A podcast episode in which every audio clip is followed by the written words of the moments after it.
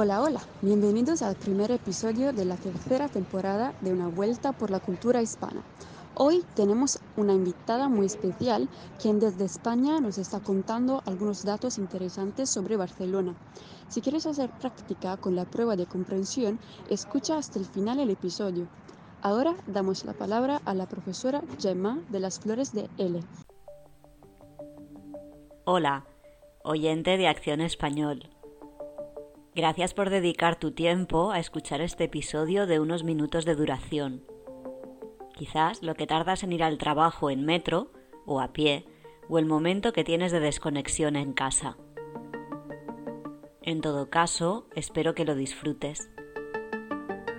Soy Gema, profesora de español para extranjeros desde hace ya casi 20 años me encanta enseñar y explicar cosas de mi ciudad, Barcelona.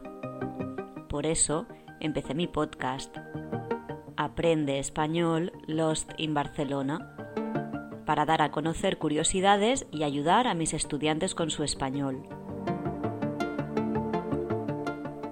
Desde Acción Español me propusieron hablar sobre Barcelona y sin dudarlo dije que sí, porque no hay mejor manera de viajar que conociendo la esencia de una ciudad. Y qué mejor manera de viajar que escuchando historias. El tema del episodio era Barcelona, dinámica, joven y cosmopolita.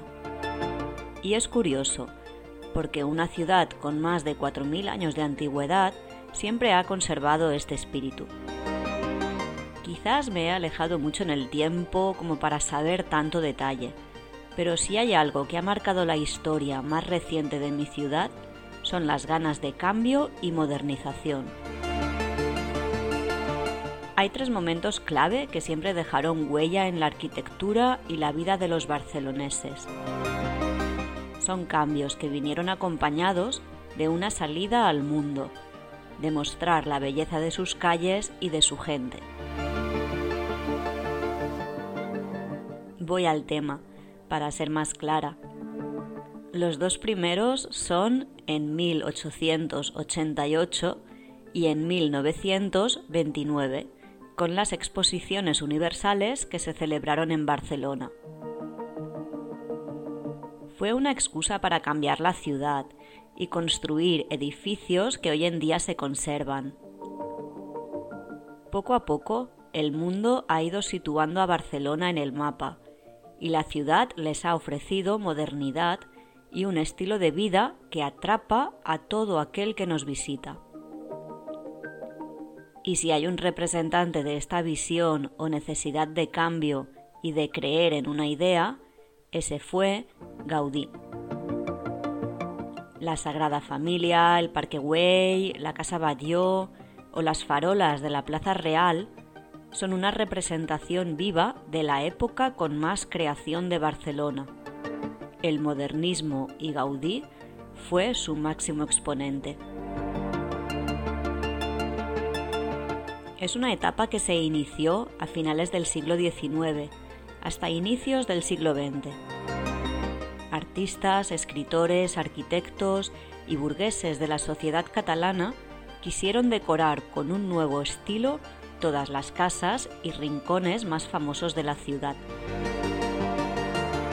Como ves, la primera exposición universal, celebrada en 1888, y la segunda en 1929, cierran una etapa de cambio que refleja ese carácter de modernidad y de querer innovar que se ha mantenido hasta hoy en día.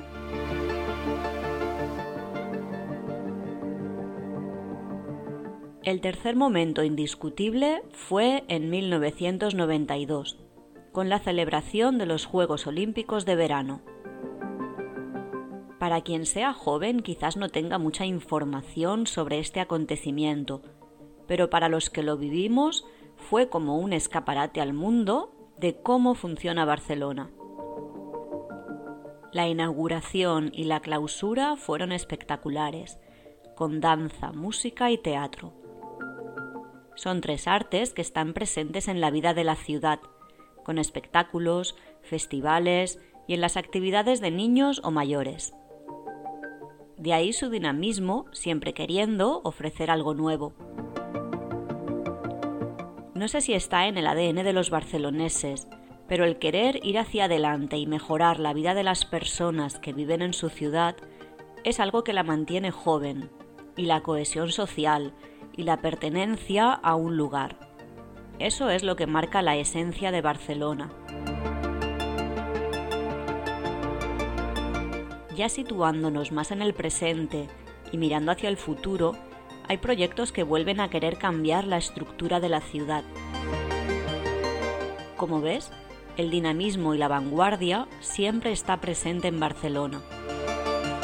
Son proyectos que no sé si se realizarán, pero vamos a dejarlo como una cápsula del tiempo y lo comprobamos en unos años. La idea es crear áreas verdes sin coches y espacios donde las personas tienen más presencia en la calle que el tráfico. ¿Imaginas la ciudad con carreteras en el aire?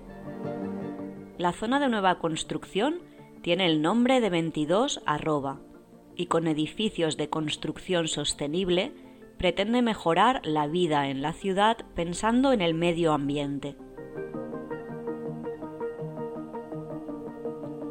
Llegamos al final de esta pequeña presentación de las ganas de modernidad de Barcelona, que se puede ver en la calle, y en las ganas de seguir innovando de los barceloneses. Todo esto rodeado de mar, montaña y de la energía de la gente. Espero que te haya gustado y si quieres saber más, recuerda pasarte por mi podcast Aprende Español Lost in Barcelona. Te agradecemos por haber llegado hasta aquí y haber escuchado el primer episodio de la tercera temporada de nuestro podcast. Las preguntas las encontrarás también en el post de resumen en el perfil de nuestra página. Para este episodio en particular, te pedimos de contestar a esas preguntas. ¿Qué edificios de la Exposición Universal de Barcelona de 1888 siguen en pie? ¿Recuerdas algunas de las innovaciones que trajo consigo esta exposición? ¿Quién es el máximo exponente del modernismo catalán? ¿Recuerdas algunas de sus famosas obras? ¿Por qué los Juegos del 92 se consideran un trampolín para la ciudad de Barcelona? Comenta el post para practicar tu español no olvidéis seguir a la profe Gemma en su cuenta de Instagram arroba losfloresdele. Llegamos al final del primer episodio de la tercera temporada de Una vuelta por la cultura hispana. Si te gusta nuestro podcast, suscríbete. Estamos en Spotify, Google Podcast y YouTube. En nuestra cuenta de Instagram, arroba acción-español, puedes encontrar todos los contenidos que necesitas para aprender español.